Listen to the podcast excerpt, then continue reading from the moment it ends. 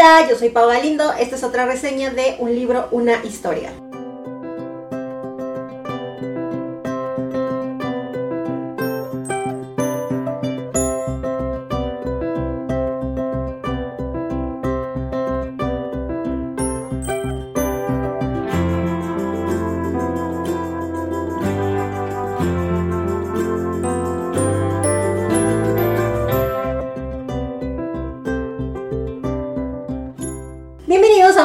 Más del podcast. El día de hoy les traigo un libro de los que ya les vengo diciendo durante casi toda la temporada, que son súper fáciles de leer y que no nos requieren estresarnos o pensar más en problemas o en otras cosas, porque a veces con nuestros propios problemas es más que suficiente. Y ahorita me he tratado de acercar algunas lecturas así, salvo una que van a ver como en unas dos o tres reseñas más que me aventé en un fin de semana, porque también se viene la película y que me revivió muchos traumas psicológicos y un montón de red flags de Chernobyl. Pero de eso hablamos en otro episodio. En este episodio les traigo un libro que me encontré un día paseando en una librería de esas así como que estaban en oferta sobre oferta, que dije, yo ya vi esta película, oye, porque ya saben el disclaimer enorme de que me chocan las portadas que tienen que ver con eh, la película, o sea, donde les ponen como una escena de la película, yo las odio con todo mi ser, pero ahí me llamó la atención que yo lo vi y dije, yo esto ya lo conozco. Resulta que un día, ya hace un montón de tiempo, estaba en eh, casa de mi mamá o casa de mis abuelos, no recuerdo, y estaba sapeando como en el Netflix y encontré una película del libro que vamos a hablar el día de hoy, que, que de esas que nada más quieres que te hagan compañía o como ruido de fondo, que no soy como super fan, pero pues que sabes que igual te van a gustar, que están como entretenidas, que tienen como... que no es mayor complicación. Entonces yo la vi y dije, ay, a ver, entonces la puse mientras hacía algo. Y me llamó la atención porque yo no sabía que era un libro. Y estoy casi segura que fue una película que vi como en pandemia. O sea, ya mucho tiempo después, pero de esas que ya no sabía uno ni qué ver ni qué hacer. Creo que por ahí se me atravesó, pero la verdad no me acuerdo.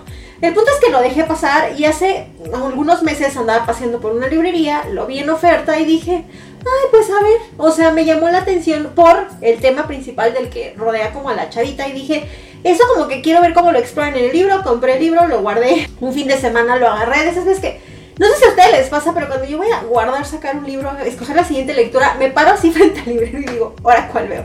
Y digo, este ya, este no, este sí, acabo de leer de este género. Y a mí, a mí en lo particular, que eh, digamos que me he esmerado en ir creciendo un poquito a poquito mi biblioteca. Antes tenía así de que dos libros, ¿no? Y obviamente, si es algo que quiero, pues creo que es en lo que más eh, le he invertido un poquito. Y ya tengo muchos libros, pero muchos de ellos pues no están leídos y muchos es como de, no, pero esta es la saga, pero si empiezo una saga, no, no quiero sagas ahorita. Entonces como que me debato un montón y batallo mucho. Y estos libros, como el que les voy a hablar el día de hoy, son de esos que agarro y digo, no, este no me requiere muchas concentración, vámonos con este. Y escogí el libro del que vamos a platicar el día de hoy, del que les voy a platicar el libro y los detalles de la película y un poquito sobre la enfermedad de la protagonista. Estoy hablando de Todo Todo de Nicola June. Nicola Yu nació en 1972 en Jamaica, pero desde pequeña se mudó a Estados Unidos y creció en Brooklyn, Nueva York.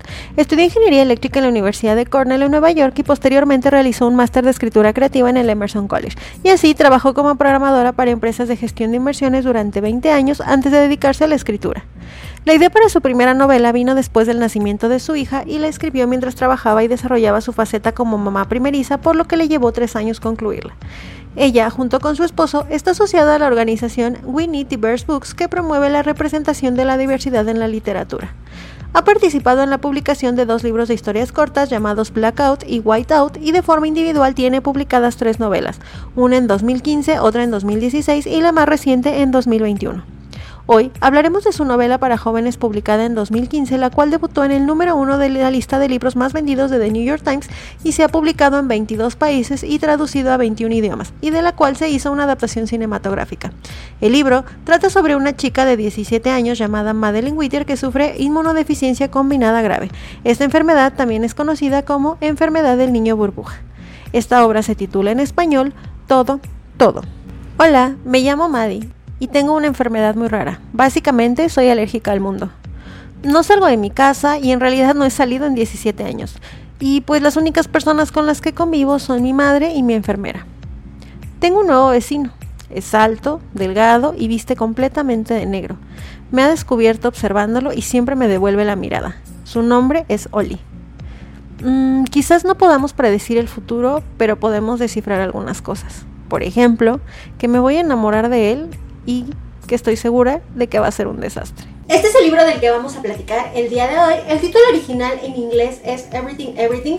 La autora, como ya lo vieron, es Nicola Yoon, que no sé cómo se pronuncia su apellido, pero pues yo lo pronuncié como a mí me dio a entender. Este libro se publica en 2015, tiene 342 páginas. La editorial es Crossbooks, que es una editorial o un sello que pertenece al grupo Planeta. El género como tal es ficción juvenil y en cuanto a los costos, Ahorita la verdad es que ya está bastante económico. En esta portada es de 129 pesos mexicanos, poquito menos de 7 dólares. Y existe una edición que tiene como una, una portada azul. La pasta es azul, creo que sí es pasta blanda. Y tiene así como las letras y está como, está distinto. Por aquí les va a aparecer en la pantalla. Y este tiene un costo de 328 pesos mexicanos. La verdad es que creo que por lo ilustrado, aunque este también trae dibujos, no sé, no sé cuál sea la diferencia, no sé por qué la diferencia de costos. Simplemente yo me traté de basar en este, que es el que mayormente encuentran en las librerías. En cuanto al libro en su versión digital, lo encontré en algunas páginas que tienen esta onda de suscripción para eh, libros ebooks o libros electrónicos, pero no lo encontré para Kindle en ningún forma, este formato ninguno de los dos libros. Y el audiolibro sí existe en algunas páginas de internet y por ahí también lo encuentran en YouTube. La calificación en Goodreads sería un 4.0, yo le puse un 3 y yo lo recomendaría para unos 13-14 años en adelante. Creo que se puede leer sin ningún problema porque a pesar de que nos va a hablar de algunos temas o de algunas dudas de la adolescencia y sobre todo de alguna cuestión de salud que tiene la protagonista, no es absolutamente nada difícil de entender. De en cuanto a la portada, la que ustedes están viendo por ahí en la pantalla, esta parte de como eh, la parte del dibujo, como dibujo cómic, etcétera, que rodea a las letras, que de hecho vi por ahí que hay una portada en inglés, la de Everything, Everything, que se me hizo hermosísima y dije, esa portada sí me gusta. Trae como este tipo de animación, dibujo, diseño, en el que se ven como todos los dibujos que realiza la protagonista, más o menos, que tiene que ver un poquito con el contenido del libro. El libro tiene capítulos muy chiquititos y estos capítulos, que a veces son de que tres renglones, Aparte vienen aderezados como con dibujos. Entonces, nos va mostrando como cositas o gráficas que va haciendo como la protagonista. Además viene como alternado con algunas imágenes de referencia a cosas que están pasando y algunas cuestiones como de chat de emails que vienen. Entonces se va alternando una cosa con otra y es hiper sencillo de leerlo, lo lees. Si te lo propones y te aplastas en una tarde lo terminas porque la historia es muy sencilla. La razón por la que yo le puse tres estrellitas es porque como siempre con muchos de los libros no me gustó para nada el final. Se me hizo muy apresurado y en algunos casos demasiado conveniente. De eso vamos a platicar ahorita, pero no les voy a dar ningún spoiler porque como es un libro muy simple, creo que la magia del libro es que ustedes descubran qué es lo que pasa con la protagonista. Les voy a platicar los primeros detalles de la línea de la historia sin ningún detalle que les pueda arruinar la experiencia de lectura y al final les voy a platicar un poquito de la realización de la película. Nuestra narradora protagonista va a ser Madeline Witter. Ella tiene 18 años para los primeros capítulos del libro. Durante las primeras páginas, de hecho, acontece su cumpleaños.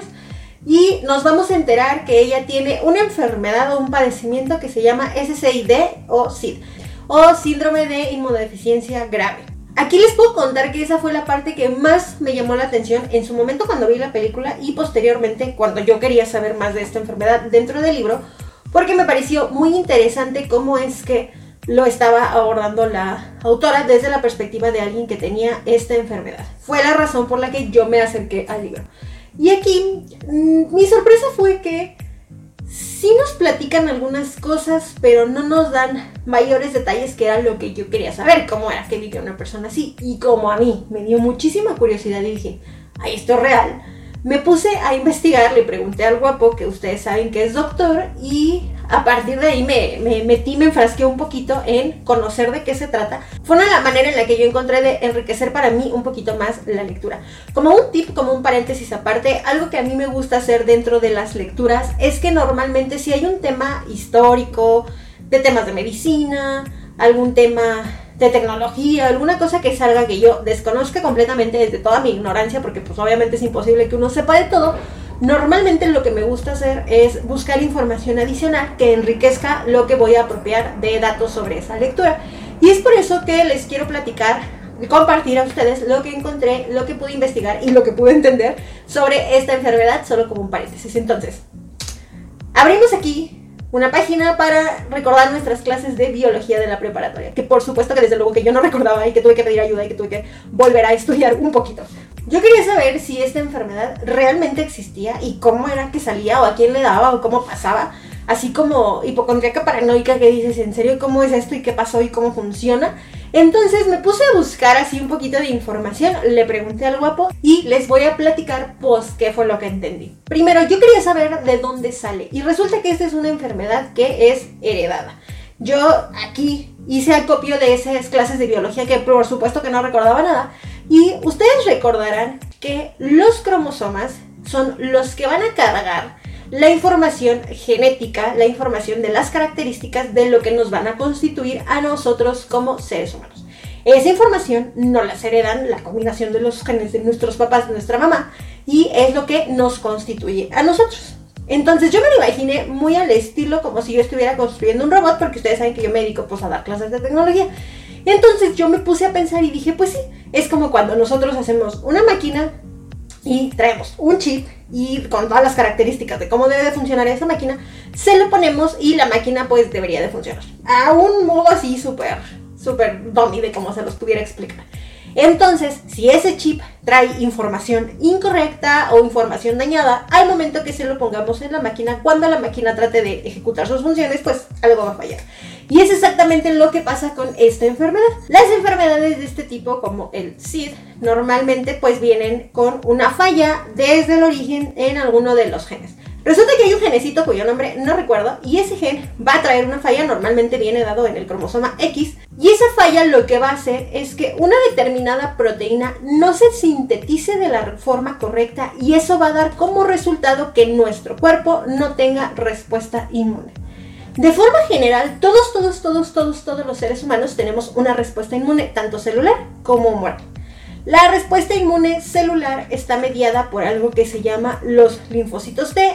La respuesta inmune humoral está mediada por algo que se llama los linfocitos B.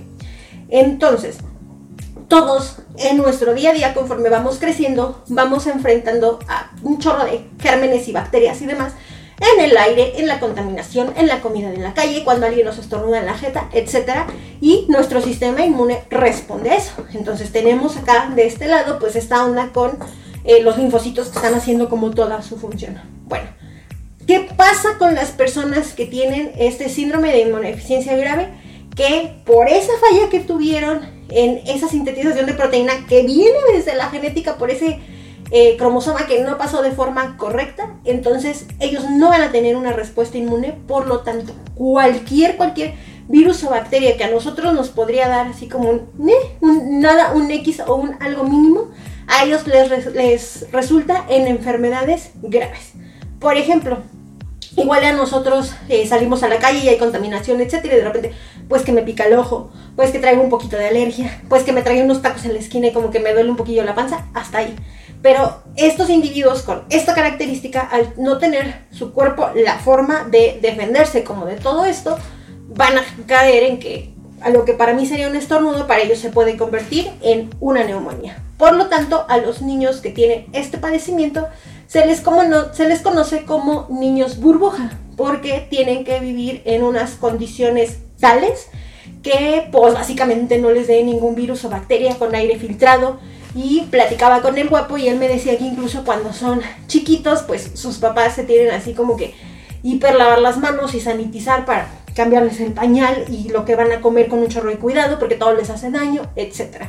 La forma en la que se detecta esta enfermedad es desde muy temprana edad porque eh, empiezas a tener alergias o eres muy enfermizo desde muy bebé, entonces te enfermas, te enfermas, te enfermas, te enfermas, entonces pues, ya al momento de que hay un alerta más allá de lo normal de lo que le pudiera pasar a un bebé, pues ya le hacen estudios y es cuando determinan qué es lo que le está pasando y pues en este caso decir, ah caray, este bebé no responde, este, no tiene inmunidad su cuerpo para responder como a todos estos agentes extraños. Yo le preguntaba al guapo que si esto se podía determinar desde mucho antes del nacimiento, desde que vienen los bebés, me decía que técnicamente no, que es eh, muy muy imposible, bueno, muy difícil, no imposible, que pudiera haber algún estudio en el que se le saca no sé qué cosa y demás, pero uno es muy caro y dos, pues es muy raro que se haga porque pues no, no se ve, o sea, cuando el bebé está aquí pues adentro y formándose, eso no se puede determinar como tal. Y que es una vez que nacen cuando ya se pueden eh, checar exactamente qué situaciones va a tener. En este caso es una enfermedad que es prácticamente incurable pero mantenible. Y él me comentaba que hay un tratamiento que existe, por ahí estuvimos checando unos estudios, que es el trasplante de médula ósea, que es lo que permite que eh, pudiesen ¿no? sobrellevar esta condición. Pero platicándolo también tuvimos la reflexión de que pues es algo caro y que por lo tanto se requerirían tener los recursos necesarios para afrontar una enfermedad de este tipo por todo lo que conlleva que los estudios, que los cuidados, que pues la parte de tener un espacio inmune y todas estas situaciones. Lo que me llevó a pensar, ahora sí, en la historia del libro y en cómo era que vivió y creció esta protagonista. Cerramos nuestro cuaderno de biología, ya recordamos un poquito de lo que nos enseñaron en la prepa, que por supuesto que no poníamos atención y que pues a veces uno no entiende. Yo la verdad es que cuando leí esto y luego me aventé, me metí a internet, no le entendí absolutamente nada a los estudios, o sea, yo decía, es que pero ¿cómo? O sea, ¿pero qué es lo que se enferma? Pero es que ¿por qué? Y ya gracias a una pequeña explicación con el guapo, a una leída de dos, tres articulitos, sentí así la iluminación de la rosa de Guadalupe y dije, esto sí no lo enseñaron en biología, pero pues claro que uno no ponía atención como tal. la verdad es que mi maestra de biología era media chafón. Pero bueno, nuestra protagonista, como ya les dije, es Madeline Witter, que tiene 18 años al inicio del libro y que desde un inicio ella nos dice, hola, ¿qué tal? Yo soy Madeline y soy una niña burbuja, porque déjenme les cuento que tengo una enfermedad en la que absolutamente todo me da alergia y me hace daño. Durante los primeros capítulos, Madeline nos va a contar que vive únicamente con su mamá, que se llama Pauline Wither o algo así. Nos da a entender por ahí que tiene un papá y un hermano que ya murieron y ya más adelante nos van a explicar qué show y que quien se encarga de sus cuidados, ya que su mamá es doctora y que pues tiene un chorro de trabajo, es una enfermera que se llama Carla. Madeline, quien a partir de este momento le vamos a llamar Maddie, Maddie vive en una casa que su mamá acondicionó especialmente para eh, que no tuviera ningún acceso de ningún virus o bacteria de nada del exterior. Tú te imaginas la casa y yo me acuerdo de la película. De hecho, la, la imagen que yo tenía al momento de estar leyendo era lo que yo había visto en la película. Y es como una casa así como hiper lujosa, casi como muy bonita, que tiene unos ventanales enormes, pero que está como toda sellada, las ventanas no se abren al exterior y internamente tiene un sistema de filtración de aire que permite que pues no se, digamos que el aire se esté renovando en todo momento para que a esta niña no le vaya a dar ahí el patatus. Y eh, cuando entran a la casa, dentro de la antes de entrar a la puerta principal hay como una puerta antes y hay un cuartito en el que tú entras y te pues como que te sanitiza y demás para vida de que Carla o su mamá puedan entrar y acercarse con esta chica. Pero ella no tiene ningún contacto con el exterior. Por lo que nos cuentan en el libro ella desde que tiene memoria ha crecido así y sus clases las toma en línea como vía tipo Zoom y todos sus maestros les van dejando proyectos que para una niña de esa edad luego de repente son como un poquito complicados. Ella nos platica, por ejemplo, de una materia que lleva como de arquitectura, en la que tiene que hacer maquetas y cosas por el estilo. Y ella ha mencionado que muy de vez en cuando sus profesores, una vez cada que la Virgen quiere, eh, llegan a ir a su casa a, eh, a revisarle algún proyecto o como hacer algo con ella, pero que tienen que pasar por un riguroso y muy exhaustivo control para que puedan ingresar a la casa. Van, la checan un ratito, no se le acercan mucho y se van. A ella nos cuenta, Maddie nos cuenta que le gusta muchísimo leer. Al no tener como pues realmente muchas cosas que hacer dentro de la casa, no, el pasatiempo que ella desarrolla es pues el hábito de la lectura. Y por ahí dentro del libro nos va platicando eh, reseña con spoilers de Maddie y nos viene así como libro Alicia en el País de las Maravillas y te pone un renglón, lo que para Maddie significó ese libro y vienen como ahí no me acuerdo, como cuatro o cinco libros que ya ahí medio nos cuenta. Si tú ya lo leíste, te vas a reír del chiste que pone este Maddie, así como lo que ella entendió del libro. Igualmente vamos viendo durante toda la lectura que en muchos momentos Maddie está leyendo, pues es lo que más disfruta. Y nos platica que los libros llegan a ella, así como muchas de sus cosas, en bolsas selladas como al vacío. Ella no... Pues sí, me imagino que ya se le va y le sanitizan toda la situación, le llega como cerrador vacío y ella los puede abrir y disfrutar. Ella pues nunca ha tenido la experiencia como de ir a una librería ni nada por el estilo y todos los útiles, todas las cosas que hay en su cuarto, la ropa y todo le llega como empaquetado y sanitizado y ella ya puede hacer uso de ello. Incluso ella nos cuenta que pues Siempre tiene como un vestuario muy común, que normalmente trae como playeritas blancas. Todo como muy higiénico y todo tiene como, no sé, una, una cuestión en la que ella no tiene mayores cosas en su habitación porque digamos que hay que cuidar mucho esta onda de que pues no se vaya a enfermar. Entonces nos describe todo su cuarto y si ustedes lo ven en la película, es un cuarto así como súper enorme, con unos ventanales, como muy limpio, todo en colores como muy pastelito, todo muy ordenado, poquitas cosas que no acumulen polvo, etc. Nos vamos a dar cuenta que la mamá de Maddie tiene rutinas muy establecidas para ella, ya nos dice que su mamá es doctora, lo cual ayuda como a todos los cuidados médicos que esta chica necesita y durante las primeras páginas del libro es el cumpleaños número 18 de Maddie. Sabemos, por lo que nos dice ella, es que tienen un ritual de cumpleaños de cada cumpleaños de Maddie, porque pues lo celebran dentro de la clase y solamente ellas dos. Siempre son mamá e hija. Ese día eh, Carla no asiste al trabajo o se va temprano algo por el estilo. Ellas cocinan un pastel que siempre es el mismo pastel, con la misma cobertura, del mismo sabor, que creo que es vainilla. Se ven una película y juegan un juego de mesa como muy parecido a Scrabble. Y tienen como, mencionan ahí por ahí uno o dos juegos de mesa que siempre están jugando. Entonces ellos tienen rutinas así como súper, súper establecidas. De tal manera que un poquito más adelante en la lectura, cuando Maddie empieza a cambiar, pues a su mamá le saca de onda porque dice, ¿qué onda? Pues si tú todos los días siempre haces esto y siempre jugamos esto, y hoy es jueves y toca esto, y hoy es viernes y la cena es esta.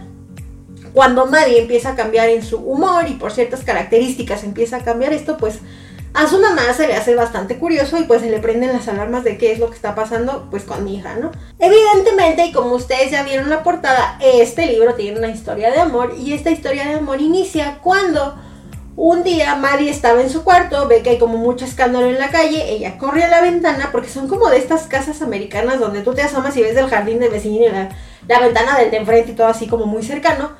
Y ella se va dando cuenta que va llegando un camión de mudanza a la casa de al lado que estaba sola.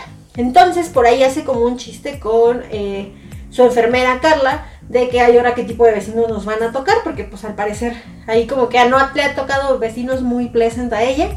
Pero llegan unos vecinos, ella se asoma, está en la chisma y va viendo así de que, ah, mira, la mamá, hijo, etcétera, y va viendo un chavito como de su edad. Ella nos platica cómo se ve y dice, ah, caray, mira nada más, yo no había visto de este espécimen por aquí, por estos rumbos, y le llama bastante la atención. Y resulta que, pues por ahí, como ya está asomada en el ventanal, este chavito voltea, la ve, se ven, y eh, él se da cuenta de que dice, ah, mira, hay una chavita como nuestra edad.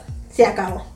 Creo que pasa, me parece que si no es ese día, al día siguiente, y vemos que Oli tiene una hermanita que yo me la imaginaba como de unos 13, 14, pero luego pasan unos hechos que la verdad es que no me acuerdo cuántos años tiene la hermana, se llama Cara, creo. Y que ella habla y tú dices, no, la hermana no podría estar haciendo esto si tiene 13, 14. Entonces, me imagino yo que son como de la edad, de tener 17, 19 o por ahí. Yo así me los imaginé. Bueno, el chavito tiene este más o menos la misma edad de Un día van ellos dos, mandados por su señora madre, a que se presenten con los vecinos, o sea, con Maddie y su mamá. Llegan, toman el timbre y pues como cualquier vecino como en esas costumbres de Estados Unidos, así como de, hola, ¿cómo están? Nosotros somos aquí los que nos acabamos de mudar y dice mi mamá que aquí les viene mandando este pan. Y como está ahí, que creo que hacen como el comentario de que, oiga, pues a ver si su hija nos enseña la, aquí la colonia, etcétera. Y la mamá de Maddie le dice que le genera como estrés ver que viene un producto cocinado del exterior que sabe que evidentemente Maddie no se va a poder comer y le dice, no, pues fíjate que me da muchísima pena, pero no les puedo aceptar esto y no, no podemos salir y muchas gracias y los corre y le cierra la puerta. A ellos pues les llama bastante la atención porque de que, ah, ok, y pues se regresan a la casa con todo y el pastel, pero como con la intriga de qué onda con la señora, o sea, hasta por educación porque no nos recibió el pan, etcétera. Pasa, me parece que ese día o al día siguiente y eh, se asoma, Maddie se asoma a la ventana, porque pues Maddie tiene un ventanal y discreta no es, y está viendo que se están peleando en casa de los vecinos y es ahí cuando se da cuenta de que el papá de estos chicos es como que se ve que está visiblemente tomado, que es un poquito violento, que les grita, que maltrata, o sea, les grita, maltrata un poquito a la mamá, así como que la jalonea, etcétera. Maddie pues está ahí en el chisme, Oli se da cuenta que Maddie está viendo y Maddie dice, oh my god, ¿qué pasó? Maddie evidentemente no puede salir, no puede salir ni siquiera abrir la ventana, pero intenta llamar la atención de Oli porque casualmente la ventana de Maddie del segundo piso da con la ventana del cuarto del que sería de Oli y esto lo sabemos porque en los días anteriores o los días que llevan siendo vecinos perdón con el ruido con Sabine. Maddie los ha espiado así de que un montón a qué hora sale la mamá, a qué hora sale el papá, a qué hora sale el chavito. Ya lo vi, a qué hora se cambia el cuarto, etcétera. O sea, lo tiene espiadísimo, checadísimo y obviamente se da cuenta de esto. Y es así que Maddie trata como de llamar la atención de él y Oli como que no, o sea, entre que se enoja le da pena, Maddie no entiende, le cierra como la ventana y dejan de tener como, de poderse ver como por un par de días, ahí ustedes leanlo para ver cómo es que se da esta interacción. Y Maddie se ofende así como de, ay, yo nomás quería ver si estaba bien. Y a partir de ese día, Maddie ya no se quiere acercar a la ventana. Dice, ah, no, pues ya no me asomo entonces. Porque habían estado así como de que me asomo y que hubo y cómo estás, muy leve. Entonces Oli se empieza a dar cuenta que Maddie ya no se asoma a la ventana y pues se siente mal porque es como de, ay, chale, pues yo le, yo le cerré la ventana la primera vez, bueno, la cortina. Y empieza a intentar llamar la atención de Maddie con el pan que le había llevado a su mamá, que ya no se comió. Que no nos platica una historia de que es un pan así como súper extraño y súper como rígido y como súper duro. Entonces nos empiezan a platicar como que qué show. Y él empieza a hacer bromas con ese pan. Descubran ustedes cómo. Está payaso, o sea, payaso de que yo también estaba riendo de repente. Yo decía, mira qué ocurre en este chavito, hasta que un día logra que al fin Maddie se asome y que pues Maddie se ataca de risa por lo que este vato está haciendo. Y él, porque no estamos seguros en qué años está llevando a cabo esto, pero él eh, le pone como en la ventana, creo que con un plumón o con una hoja, ni me acuerdo, y le dice así como de, este es mi correo electrónico. Y Maddie le dice así como, ah, se intercambian los números, los números, se intercambian los correos, porque Maddie no tiene celular. Y a partir de ese momento empiezan a platicar vía mail. Ni siquiera había chat, ni siquiera había messenger, no había mail. Se mandan un mail para poder platicar como dentro del sistema de mensajería interna. Esa es esa parte del libro en el que vamos a ver que Maddie ahora empieza a platicar con él en diferentes momentos del día y empiezan a conocerse de hola, ¿cómo estás? ¿Qué estás haciendo? Y en un primer momento ella no le quiere contar qué onda, o sea, por qué fue que su mamá no le dejó salir o porque no aceptó el pan. Ella no quiere que él sepa que está enfermo para que no le tenga como lástima. Pero Maddie acaba diciéndole, ah, pues fíjate que no, no puedo salir. O sea, le dice, órale, pues no te hagan salir, pues nos conozcamos ahora que vayas a la escuela, porque pues imagino que vas a la escuela que todos vamos, ¿no? Y ella le dice, este, híjole, no, es que yo tomo clases en casa y la cosa es que yo no puedo salir, tengo una enfermedad y pues lo que sea me hace daño. Y le acaba contando muy a grandes rasgos y le dice así como de, por favor, no te, no tengas compasión de mí, o sea, no digas así, ay, pobre morra. Él dice, ok, no. Y respeta como eso y empiezan a seguirse conociendo, ¿no? O sea, no hacen como mayores preguntas, pero pues sí empiezan a como a interactuar. Es así que Maddie pues eh, se empieza a chiflar con este niño porque veamos que Maddie nunca había tenido una comunicación similar con alguien de su edad que le alborotara las hormonas. Y un día su enfermera Carla la descubre, como todo mundo, lo que nos llega a pasar así, sonriéndole como babosa a la pantalla de la computadora por algo que le dijo este vato y pues Maddie no es cero buena para mentir, cero buena para disimular. Y le dice Carla, ah, pues es por el vecino, ¿verdad? Porque Carla perspicaces le dice, mira, yo tengo una hija como de toda edad, por favor. Entonces eh, le dice, ay, sí, fíjate que sí, pues me cae súper bien, etc. Aquí nosotros vemos una división entre que, como con quien más convive y como quien la checa y demás, su enfermera toda la vida ha sido Carla. Entonces Carla es, pues de alguna manera, su confidente y alguien en quien, en quien nadie confía. Y su mamá, pues es su mamá. O sea, sí que era su mamá y tiene una relación muy linda. Y de hecho, después vamos a ver que realmente Maddie quiere un chorro a su mamá y toma decisiones que personalmente yo no estuve de acuerdo. Pero Maddie, eh, Carla es Carla. Entonces Carla es como la única amiga que tiene. Y si le dice así, ay, sí, fíjate que tal. Y a Maddie se le ocurre la grandiosa idea de que, oye, pues es que fíjate que así como viene el profe de arquitectura, pues ¿por qué no dejas pasar a Oli? O sea, lo limpiamos, lo bañamos, lo sanitizamos, lo echamos en alcohol, pero porfa déjalo pasar igual. Y mira, y él que se sienta allá en la esquina, yo me pongo en otra esquina y porfa, y Carla así de, nombre, estás loca, me va a correr tu mamá. Pasan algunos días y Carla termina accediendo de, ok, vamos a ver cómo se puede hacer esto. A partir de aquí ya no les puedo contar ningún detalle del libro porque lo que les cuente ya sería un spoiler que les podría arruinar la experiencia de lectura. ¿Qué es lo que vamos a ver? Vamos a ver que efectivamente estos chicos se comienzan a conocer de una forma diferente, pero con todos los cuidados e implicaciones que Maddie sabe que tienen que tener para tener contacto con alguien del mundo exterior. Y vamos a ver cómo es que Oli entiende su situación y cómo es que Oli,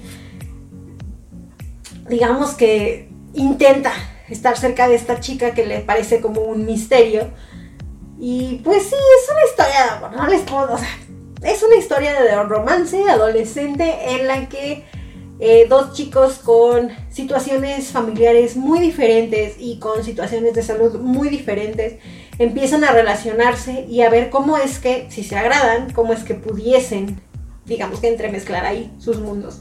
Pasa que evidentemente todo esto que está pasando va a traer consecuencias y problemas dentro de la narración de la historia. Hay problemas familiares con Oli, tenemos que descubrir qué show con su familia. Carla sí dejó pasar a este chico y vamos a ver cuáles son las repercusiones de eso dentro de la casa, si se va a dar cuenta la mamá, si se va a enfermar esta niña, todo eso ustedes lo van a descubrir. Y va a avanzar hasta el punto en el que, como les dije, Maddie va a empezar a cambiar su rutina, su forma de ser y su forma de relacionarse con su mamá hasta que a su mamá se le hace raro y su mamá empieza a tomar decisiones drásticas. Decisiones que van a hacer que Maddie, siendo una adolescente como es, de alguna manera tome una posición de rebeldía y haga cosas que eh, van en contra de todo lo que su mamá quiere para ella. Esto va a derivar en un problema un poquito más grande que ya hacia el final del libro nos va a permitir descubrir qué show. Vamos a entender qué onda con la mamá y todos sus traumas, qué le pasó al papá de Maddie, por qué Maddie tiene esta situación, de dónde salió. La verdad es que esto se aborda de una manera muy sencilla, a mí eso no me gustó tanto, pero pues se aborda. O sea, sí nos dan como información suficiente. Y la parte que no me gustó es que justo hacia el final, ya cuando todo esto es así como de cómo se van conociendo, y la verdad es que es como, pues así, o sea, no te requiere más. Tú lo estás leyendo y es, ah, sí, ya platicaron, ah, sí, no sé qué. Y nos van dando muy poquitos datos. Pero ya hacia el final, cuando ya hay un conflicto un poquito más grande, la protagonista, Maddie, que a mí se me hace de repente una niña como entre inmadura y berrinchuda, empieza a tomar decisiones que yo decía, niña, niña.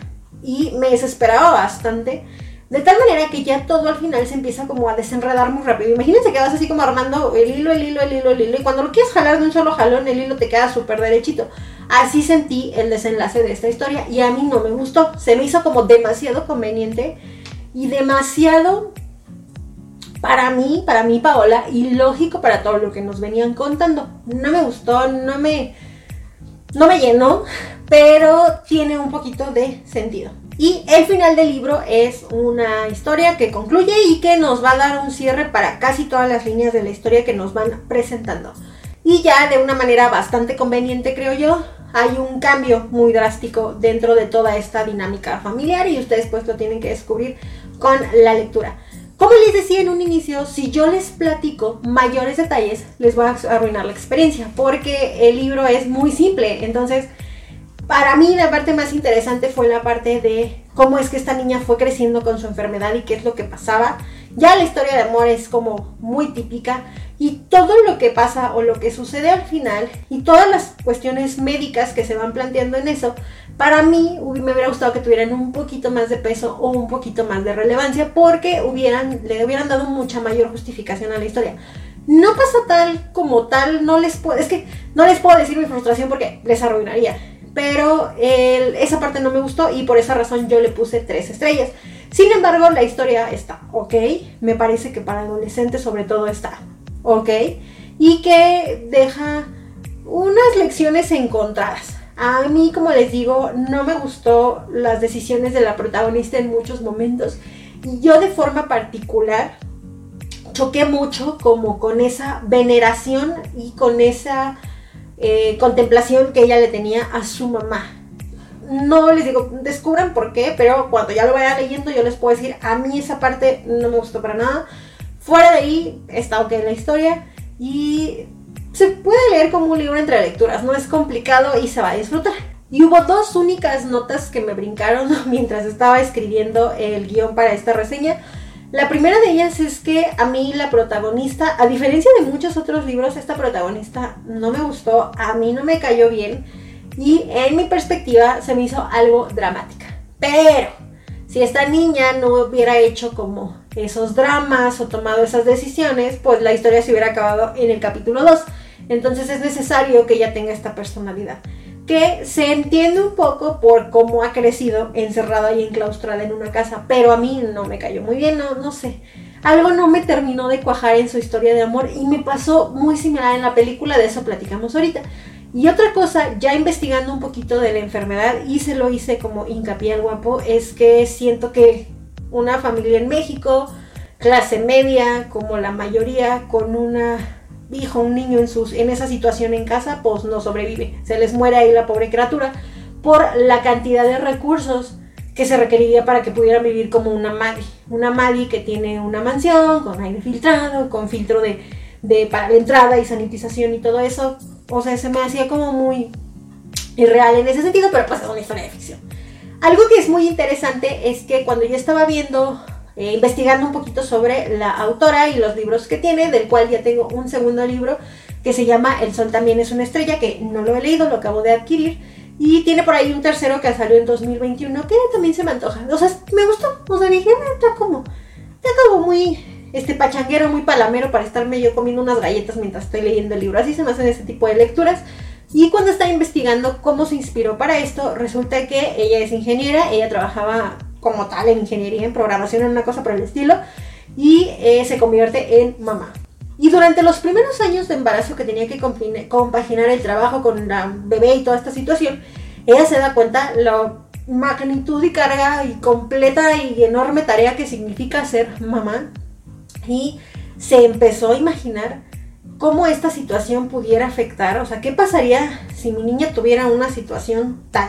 ¿Qué pasaría si le pasara esto a mi hija? ¿Qué pasaría? Y todos los escenarios catastróficos que se le venían a su cabeza de qué le podía pasar a su hija como mamá primeriza, la hizo que ella hiciera un poquito de investigación y eh, derivado de esta cuestión en la que a veces los papás quieren proteger a los hijos de absolutamente todo, se le ocurrió una situación en la que una mamá la mamá de Maddie, pasa por una determinada eh, serie de circunstancias que la obligan a que su hija, con en un primer momento algún tipo de enfermedad, pueda estar eh, aislada siempre en casa y cómo es que la pudiera proteger. Entonces, desde su experiencia como mamá primeriza, ella decide plantear este libro bajo sus preocupaciones y demás y llevarlo a la ficción y al drama y es la novela que nos entrega. Si a ustedes les llama la atención, les repito, es un libro que creo que sirve muy bien para una lectura X o una lectura para eh, juvenil, realmente sí como para jóvenes, porque también por la forma en la que está editado, que como les digo, trae que dibujos y que pedazos de conversación y que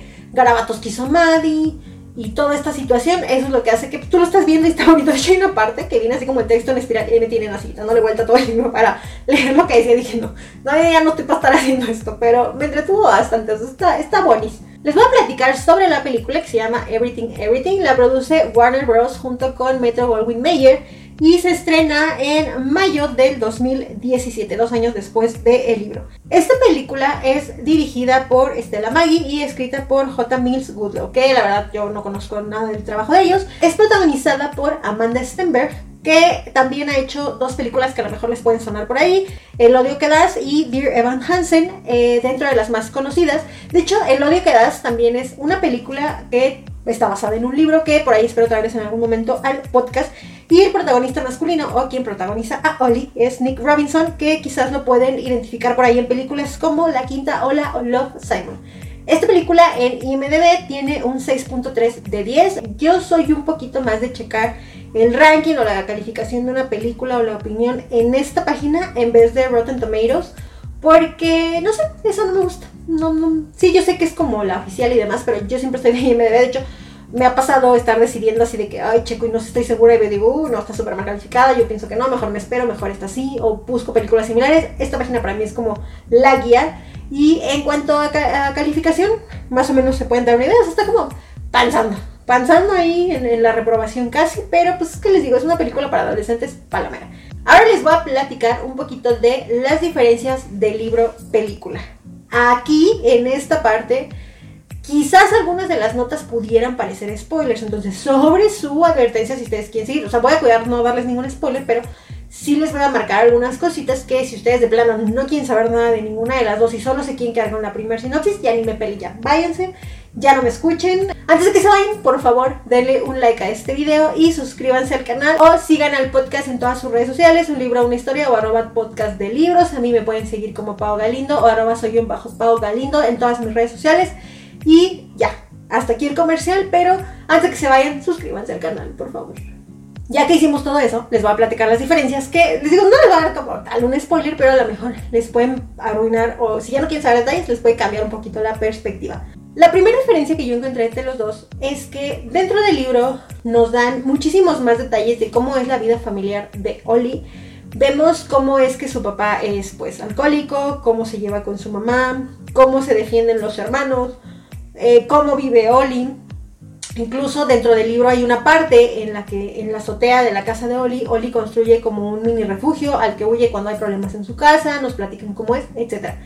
Entonces vemos o quizás entendemos un poquito más a este personaje. Sin embargo, dentro de la película, toda la atención está centrada en Maddie, la vida de Maddie, y Oli pasa a ser un, digamos que un personaje secundario más dentro de cómo es esta chica, de cómo es la vida de esta chica. Entonces en realidad sabemos que es el vecino y se acabó. Y eso se disfruta un poquito más dentro del libro porque no se lo sacan de la manga. Algo también que cambia un montón y que tiene que ver con la temporalidad de la película es cómo se comunican los personajes. Dentro del libro ya sabemos que se comunican por medio de correo electrónico y como un tipo de mensajería que existe dentro de su página de correos, pero dentro de la película como tal se comunican por medio del celular y por medio de un tipo de chat. Y esto, eh, cuando yo estaba leyendo el libro, sí, sí, en cuanto empecé a ver como email, dije, pues ¿en qué año están estos personajes y por qué? Como por qué. Y de hecho creo que sí lo menciona en alguna parte como del mail, pero bueno, esta chica no tiene celulares y era como cuando los celulares no era como que los niños de 8 años le tocan celular en la bolsa. Entonces era como entendible, pero a mí, en un universo en el que yo llevo a mis alumnos con un iPhone mejor que el mío, sí me generó que dije, ¿por qué esta niña no tiene celular? Si tiene 18 años. Y ya, pero bueno, sí cambia un poquito eso, cómo se ve libro, película. Algo que también es como curioso, y cómo está justificado dentro de la película, es que en el libro, Maddie desde un primer inicio nos dice así de yo no platico con nadie más que con mi enfermera y con la sombra de mi cuarto, nada más. Sin embargo, dentro de la película, vemos que Maddie asiste como a un grupo de autoayuda o algo así y que conoce a la hija de su enfermera Carla, que Carla la menciona dentro del libro y en la película sí nos la enseñan y son como compas, pero en el está como raro porque si esta niña no puede tener contacto, entonces como que no vemos cómo es que tiene este grupo de autoayuda, eso está chistoso. Y es una diferencia muy muy grande dentro de cómo se desarrolla la historia en una línea dentro del libro y una línea dentro de la película. Aquí viene un mini spoiler. Cosas pasan y Maddie huye de su casa. Entonces, cuando Maddie huye de su casa, ella tiene la intención de ir a conocer el mar. Ella es ayudada por varias personas a su alrededor y dentro de esta escapada que tiene en el libro se profundiza un poquito más cómo es que van pasando la línea de acción y digamos que tiene una importancia. Dentro de la película, por el tiempo que le dan a eso, que es muy poquito, no vemos ciertas cosas que pasan y todo está acomodado de una forma diferente. No les voy a dar mayores detalles para que ustedes descubran cómo llegó, quién la ayudó, dónde está y por qué. Pero sí tiene que ver así de que, qué onda con su mamá, qué onda con el Loli, qué onda con más gente que interactúa ahí con ella. Y esa es una diferencia que le dan un poquitín más de detalles dentro de la lectura. Y la verdad es que en la película se lo pasan así de, uy, ya ya se fue. Entonces eso está raro dentro de esa parte también de que Maddie no podía salir en un primer inicio está diferente justificado dentro de una y otra. Y ya por último, Maddie descubre en ambos casos, libro película, una serie de situaciones relacionadas con su enfermedad y con lo que le pasa. Y la forma en la que lo hace y la importancia que le dan o el dramatismo que le dan varía dentro de la película y dentro del libro. En el libro lo hace, siento yo que de una forma que a mí me desesperó, la forma en la que empiezo a saber un poco más de detalles, y dentro de la película, el is money. Entonces, rapidito todo aquí, rapidito la escapada, rapidito la investigación y todo. Entonces todo se lleva de una forma un poquito más dinámica. Dentro del libro sí, sí me gustó un poquito cómo pasó eso, pero las decisiones o las cosas que iba sintiendo ella y cómo lo iba procesando y todo eso se me hacía lento y decía, ay niña, ya por favor. Eso fue lo único. Y por último, el final. Esta es una historia de amor y tiene un final en el que hay una situación con Oli. Esta situación con Nolly culmina en algo que tiene que ver con una librería y la forma en la que lo plantean en la película es un poquito más romántico a como sucede en el libro. En el libro se justifica, se entiende por qué pasa así y está cursilón. Y en la película está así como para que tú digas, ay no, el chico, así está. Entonces, siento yo que le dan como ese dramatismo cinematográfico dentro de la adaptación. Si ustedes ya leyeron el libro, los invito a que me dejen su opinión sin spoilers o con un warning así al inicio, así de esto es un spoiler mayúsculo, para ver si ustedes también empataron o no con la personalidad de la protagonista, así de, ¿sabes qué? Me desespero un montón, o ¿sabes qué? Yo opino lo mismo, si me gustó, no me gustó, etcétera. Y también los invito a que me digan si ya leyeron a esta autora, cuál es su libro favorito de ella, para ver si me animo a leer, ya para adelantar dentro de mis lecturas el de El Sol también es una estrella, que también tiene una adaptación al cine o el nuevo, etcétera. Ustedes me pueden decir, ¿sabes qué? Es que ese no está tan bueno, mejor lete este por aquí, a lo mejor te va a gustar más y yo con todo gusto voy a estarlos por ahí leyendo. O me lo pueden mandar como mensaje personal a mi Instagram. Muchas gracias por haber llegado hasta esta parte del video. Yo los invito, como les digo, que se suscriban al canal y nos escuchamos, ya saben que no sé cuándo, con otra reseña en un libro, una historia. Bye.